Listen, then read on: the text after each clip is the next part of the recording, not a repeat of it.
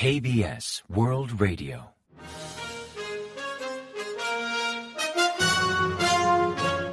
Informativo de KBS World Radio.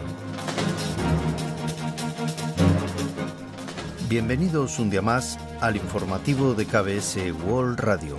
Les habla Javier Castañeda y tras el saludo les avanzamos los principales titulares del día 3 de enero. Biden descarta maniobras nucleares entre Corea del Sur y Estados Unidos. Corea debate con Estados Unidos sobre gestión de equipos nucleares. El presidente se aboca a desarraigar las malas prácticas sociales. Uno de cada cinco viajeros de China presenta COVID-19.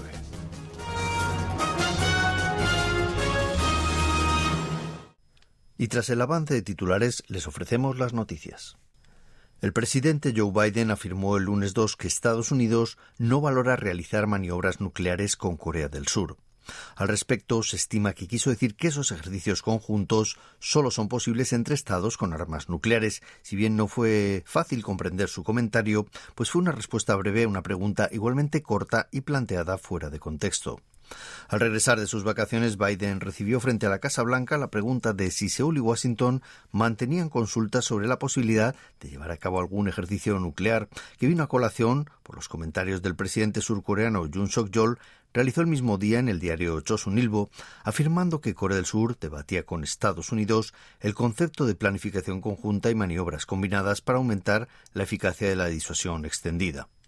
El mandatario estadounidense respondió con un simple no, sin más explicaciones, pero se ignora a qué tipo de maniobras nucleares se refería. Sobre la planificación y concreción de maniobras combinadas, sobre gestión de equipos nucleares mencionada por Jun, alude al acuerdo alcanzado en noviembre de 2022 por los ministros de Defensa de Corea del Sur y Estados Unidos.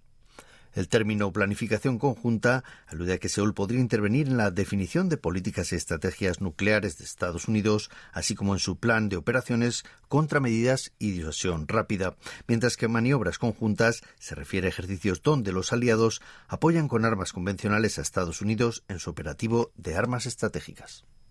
Presidencia dio a conocer el martes 3 que Seúl y Washington debaten actualmente el posible intercambio de información y planificación sobre gestión de equipos nucleares para evitar posibles malentendidos derivados del comentario del presidente estadounidense Joe Biden descartando ejercicios nucleares conjuntos entre Corea del Sur y Estados Unidos. Según explicó la portavoz presidencial Kim Yoon-hee, la respuesta de Biden fue la única posible, pues la pregunta aludía, sin preámbulos ni especificar contexto, a si Corea del Sur y Estados Unidos realizaban o valoraban realizar maniobras nucleares. Agregó que maniobras nucleares conjuntas es un término que solo puede usarse entre estados con armas nucleares.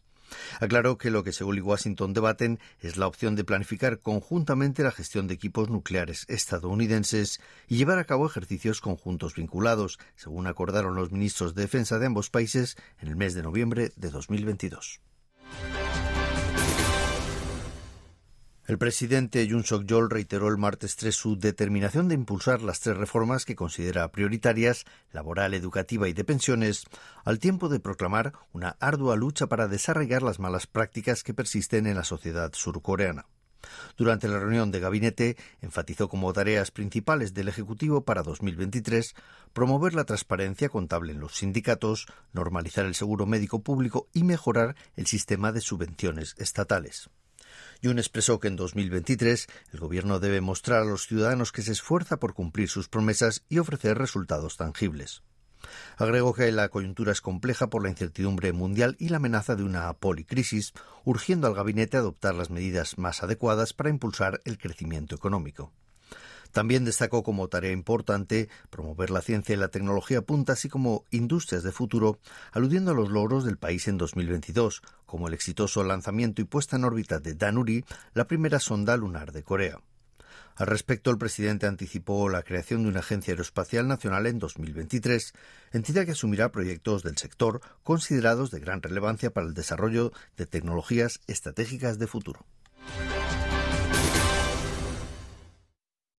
Desde que Corea reactivó el lunes 2 la PCR para viajeros procedentes de China, 61 de ellos dieron positivo en el aeropuerto internacional de Incheon, un 20% de los 309 viajeros procedentes de China que llegaron a Corea con visado de corta estancia, que inmediatamente fueron llevados a instalaciones de cuarentena.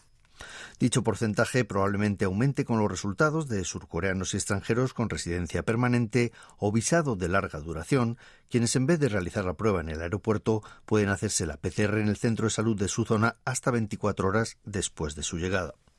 El martes 3 de enero, Corea del Sur reportó 81.056 casos de coronavirus, elevando el total de contagios desde el inicio de la pandemia a más de 29 millones. La Unión Europea ha exhortado a Corea del Norte a frenar toda actividad que aumente la tensión militar en la península coreana, en alusión a recientes hechos como la incursión de drones en el espacio aéreo surcoreano y a los ensayos balísticos de fin de año y comienzos de 2023. El Servicio Europeo de Acción Exterior emitió un comunicado el lunes 2, hora local, enfatizando que las últimas declaraciones de Pyongyang sobre proseguir con actividades ilegales en contra de las resoluciones del Consejo de Seguridad de la ONU no ayudan al bienestar de su pueblo. Destacó que es hora de adoptar medidas fiables hacia una desnuclearización total, verificable e irreversible de Corea del Norte. El pasado 26 de diciembre varios drones norcoreanos sobrevolaron cielo de Corea del Sur y entre el 31 de diciembre y el 1 de enero Pyongyang lanzó varios misiles balísticos de corto alcance en sintonía con la proclama de Kim Jong-un de aumentar exponencialmente el arsenal nuclear de Corea del Norte durante 2023. Según informó el martes 3 La Voz de América, unas fotos de satélite del día anterior permiten ver a unos 13.500 soldados en el aeródromo Mirim de Pyongyang, lugar donde Corea del Norte suele ensayar los desfiles masivos.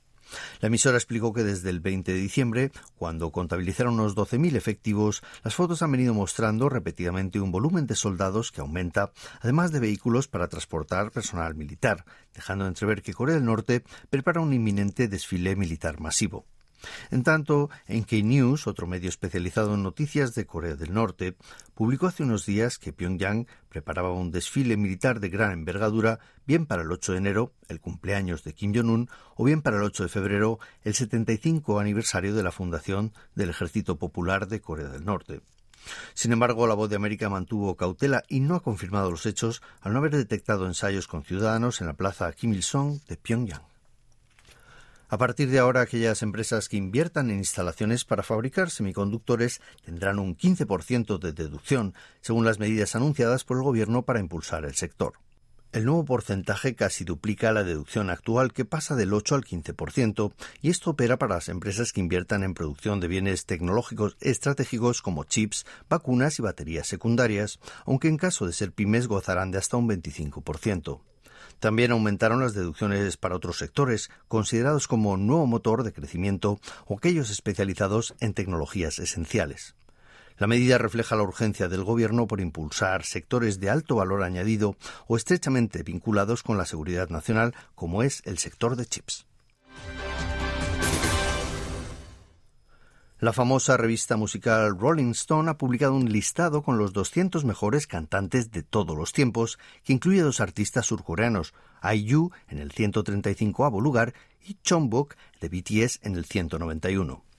Sobre IU, la revista afirma que tras el mega éxito Good Day de 2010, la cantante se ha consolidado como una de las mejores voces de la música coreana por su amplio rango vocal, su expresividad y su versatilidad para interpretar con estilo propio diversos géneros, desde bossa nova hasta jazz, baladas y pop de los 90.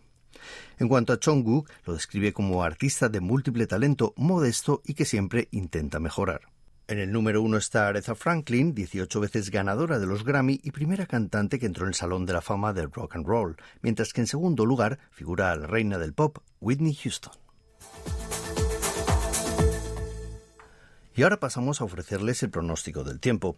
Para el miércoles 4 se espera un día despejado con posibles nubes de evolución diurna en la capital, la zona centro al suroeste y también en la isla de Jeju, con tiempo seco en algunas zonas que recomiendan extremar las precauciones contra incendios. La temperatura marcará entre menos 16 grados y menos 1 grado centígrado de mínima en la mañana y entre menos 1 grado y 9 grados centígrados de máxima por la tarde, con un ligero ascenso respecto al martes. La calidad del aire será regular o buena con smog entre normal y bajo, excepto en Seúl, en Jola y en Jeju, donde la polución podría aumentar en distintas horas del día. Y a continuación comentamos los resultados del parqué. Tras una jornada de tira y afloja, el martes 3 el COSPI, el índice general de la Bolsa Nacional, cerró con un leve descenso en 2.218,68 unidades, con un 0,31% menos que el día anterior. En tanto, el COSDAC, el índice tecnológico, mantuvo un comportamiento mejor y ganó un 0,51% hasta culminar en 674,95 unidades. Y en el mercado de divisas el dólar se depreció frente al won, la moneda coreana que tras perder 1,6 unidades cotizó a 1.271 wones por unidad al cierre de operaciones. Y hasta aquí el informativo de hoy. Gracias por acompañarnos y sigan en la sintonía de KBS World Radio.